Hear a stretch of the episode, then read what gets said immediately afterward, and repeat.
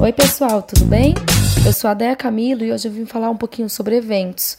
Como que é o processo de incluir um cliente nosso como palestrante em um evento? Assim, não é uma tarefa fácil, pelo contrário. Todo cliente ele quer palestrar de forma gratuita em um evento, quer falar sobre o seu serviço, quer falar sobre a sua empresa, mas não é tão fácil assim. Eu separei aqui algumas dicas que me ajudaram e que eu acho que pode ajudar vocês. Primeiro, pesquisar sobre o evento com certa antecedência. Assim, analisar se o cliente se encaixa, o que ele poderia falar no evento, qual seria o público-alvo, é, na verdade, né? Qual o público-alvo que o cliente quer atingir e que ele atingiria com uma palestra no evento. Porque, assim, muitos eventos fecham a grade de palestrantes com uns três, quatro meses de antecedência, ainda mais de forma gratuita, né? Que o cliente não não vai ser patrocinador ou expositor. Então, a primeira dica que eu tenho é pesquisar com antecedência sobre o evento mesmo, analisar, ver se o, o cliente se encaixa. A segunda dica é quando você for vender o, seu, o cliente para o organizador do evento, porque normalmente eles pedem o perfil do cliente e alguns assuntos que ele pode falar, na, falar no evento, né? Que ele pode palestrar. Então, é saber é, puxar a sardinha mesmo do, do cliente. Mostrar para o organizador do evento o que ele fala melhor, quais são as experiências dele, é, quais eventos ele já palestrou, em quais eventos ele já palestrou, na verdade, né? Para o organizador do evento falar: nossa, será que esse cara vai ser bom para o meu evento? Será que ele vai saber palestrar legal? Eu acho que é assim, é saber vender o cliente. E uma terceira dica também é brifar bem o cliente sobre o evento.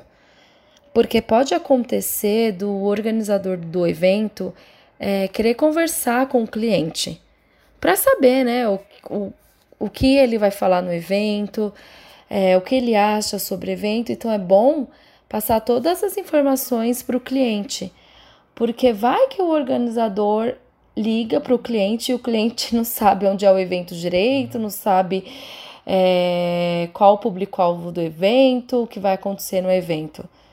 Porque assim, ele, ele sabendo todas essas informações, vai passar, né? Vai mostrar que ele quer mesmo palestrar no evento, né? Então, brifar bem o cliente. Depois que o cliente foi aprovado, como que acontece o processo, né? Assim, é, nós começamos a organizar a ida dele ao evento, como aconteceu com o Fábio, o Fábio Câmara. Ele palestrou em dois eventos. Um em Brasília, que foi um evento da HSM, foi um congresso brasileiro de cooperativismo, e um outro em Maceió, que foi um congresso da Cicred.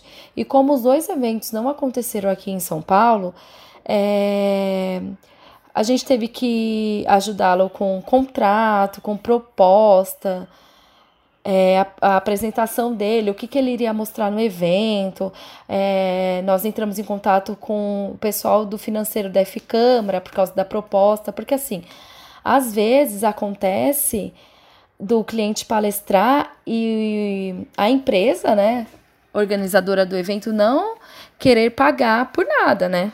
Foi nós que sugerimos e, e beleza, o cliente que arca, arca com os custos. Mas no caso do Fábio, as duas empresas é, quiseram fazer uma proposta para ele.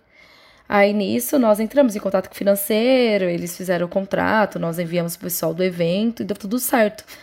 Mas é assim que acontece. Quando não rola essa proposta, normalmente nós organizamos a ida dele né, ao evento nós cobrimos no dia do evento, auxiliando com o que for preciso. É, então, essas dicas que eu tenho é pesquisar o evento com antecedência, ver se o cliente se encaixa, pensar numa palestra legal, no assunto legal que ele pode falar no evento, saber vender o cliente, é, puxar um pouquinho do saco mesmo do cliente.